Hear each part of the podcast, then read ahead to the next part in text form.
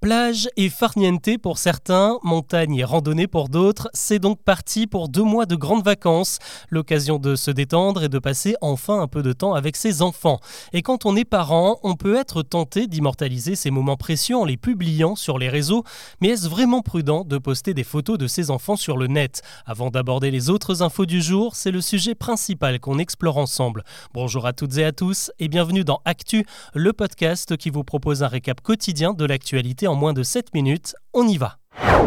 Le chiffre est assez impressionnant. Aujourd'hui, un enfant français de 13 ans apparaît déjà en moyenne sur 1300 photos publiées sur le net alors même qu'il n'utilise pas les réseaux sociaux.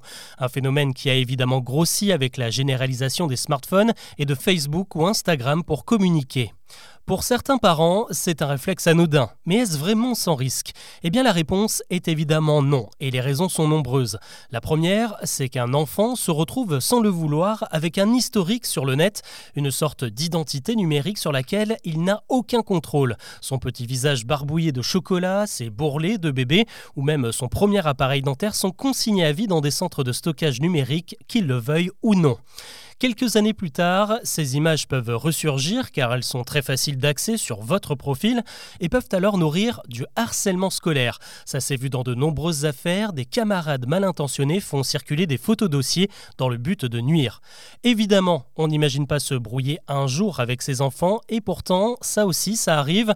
Et figurez-vous qu'il pourrait se retourner contre vous car publier une photo, une vidéo, une phrase ou même la géolocalisation de quelqu'un sans son consentement, c'est une atteinte à la vie privée et c'est puni par le code pénal. Enfin, une autre conséquence, et peut-être la plus inquiétante, c'est la pédocriminalité. Euh, selon la police, la moitié des photos d'enfants qui s'échangent sur les réseaux pédophiles sont directement récupérées sur les réseaux sociaux. De quoi y réfléchir à deux fois avant de poster un cliché de son enfant en maillot de bain. Et si vraiment vous y tenez, eh bien la meilleure solution consiste à mettre votre profil en privé et de partager vos photos uniquement avec vos proches. Sur Facebook ou Instagram, il y a des options pour ça. Une autre solution consiste à flouter les visages avec des applications de retouche spécialement dédiées. Il y en a plein qui sont gratuites. Et peut-être la meilleure preuve qu'il faut faire attention, c'est que le patron de Meta, Mark Zuckerberg lui-même, floute les images de ses enfants. L'actu aujourd'hui, c'est aussi cette question qui obsède tout le village du Vernet dans les Alpes de Haute-Provence. Où est passé le petit Émile, deux ans et demi, dont on a perdu la trace depuis samedi? Il a échappé à la surveillance de ses grands-parents qui le gardaient. Et le seul indice dont les enquêteurs disposent, c'est le témoignage de deux personnes qui disent l'avoir vu marcher seul dans la rue dans le petit village de 130 habitants. Ce lundi, une battue est organisée avec près de 200 volontaires, dont des touristes en vacances dans la région et même la fédération de chasseurs. L'intégralité des maisons voisines a été perquisitionnée deux fois, mais sans révéler d'indices. Euh, pour le moment, aucune hypothèse n'est privilégiée. Impossible de savoir si l'enfant s'est perdu ou s'il a pu tomber sur une personne mal intentionnée. Des mots, des insultes, des discriminations et parfois des coups, l'homophobie continue de pourrir la vie de milliers de personnes en France. Rien que l'an dernier, le cas d'agression homophobe a bondi de 28% chez nous. En réaction, le gouvernement dévoile ce lundi un plan de lutte contre la haine anti-LGBT+. Ça passera par euh, l'ouverture de centres d'accueil et d'écoute, 7 millions d'euros pour 10 euh, nouvelles structures qui vont ouvrir d'ici 2026. Il y aura aussi plus de sévérité. 100% euh, des services de police devront être formés pour mieux recueillir les plaintes et intervenir contre les agresseurs. Euh, dans le sport, le gouvernement prévoit une interdiction de stade pour tous les auteurs de slogans homophobes.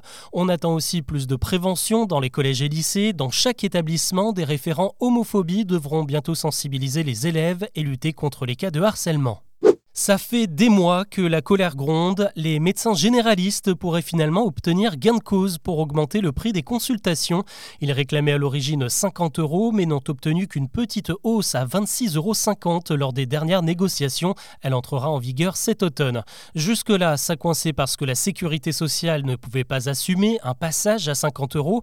Mais ça, c'était avant l'intervention du patron de l'assurance maladie qui déclare ce lundi qu'une hausse progressive pourra être envisagée par la suite que les 26,50 euros ne sont qu'une étape. Un nouvel accord est en cours d'élaboration. À quoi ressembleront les nouveaux billets de 5, 10, 20 ou 50 euros? Eh bien, c'est à vous de décider. À partir de ce lundi, la Banque Centrale Européenne lance une grande consultation auprès de tous les Européens pour choisir les images qui illustreront les nouveaux billets de la monnaie euro. Il y a sept thèmes au choix, parmi lesquels la nature et notamment les oiseaux. Il y a aussi euh, les grands fleuves qui sillonnent le continent, le symbole des mains pour rappeler la construction européenne, ou encore euh, le thème un peu plus imaginaire du futur. L'idée, c'est de dépoussiérer un peu le design actuel qui illustre des bâtiments architecturaux qui n'existent nulle part. Et c'est aussi un moyen de lutter contre la fausse monnaie en créant des billets encore plus difficiles à falsifier. Et si vous alliez piquer une tête en sortant du métro À Paris ce dimanche, la mairie a officialisé les futurs spots de baignade dans la Seine. Un projet vieux de 30 ans et qui a connu un coup d'accélérateur avec l'amélioration de la qualité de l'eau et une première liste élargie de lieux pour se baigner à Paris. Cette fois, les Parisiens savent à quoi s'en tenir. Dès 2025, ils pourront aller se rafraîchir juste en dessous de l'hôtel de ville, sur les quais de Grenelle dans le 15e et à Bercy dans le 12e.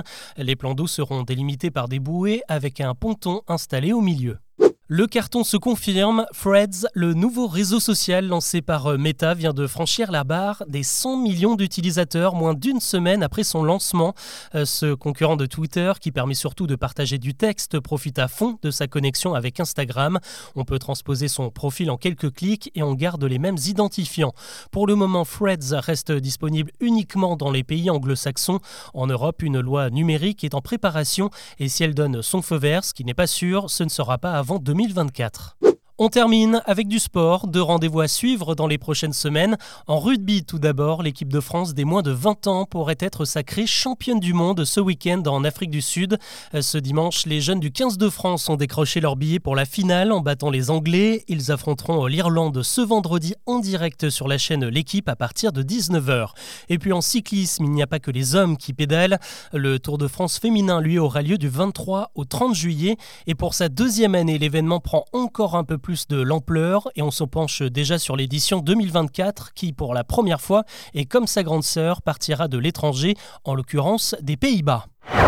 Voilà ce que je vous propose de retenir de l'actu aujourd'hui. On se retrouve demain pour un nouveau récap.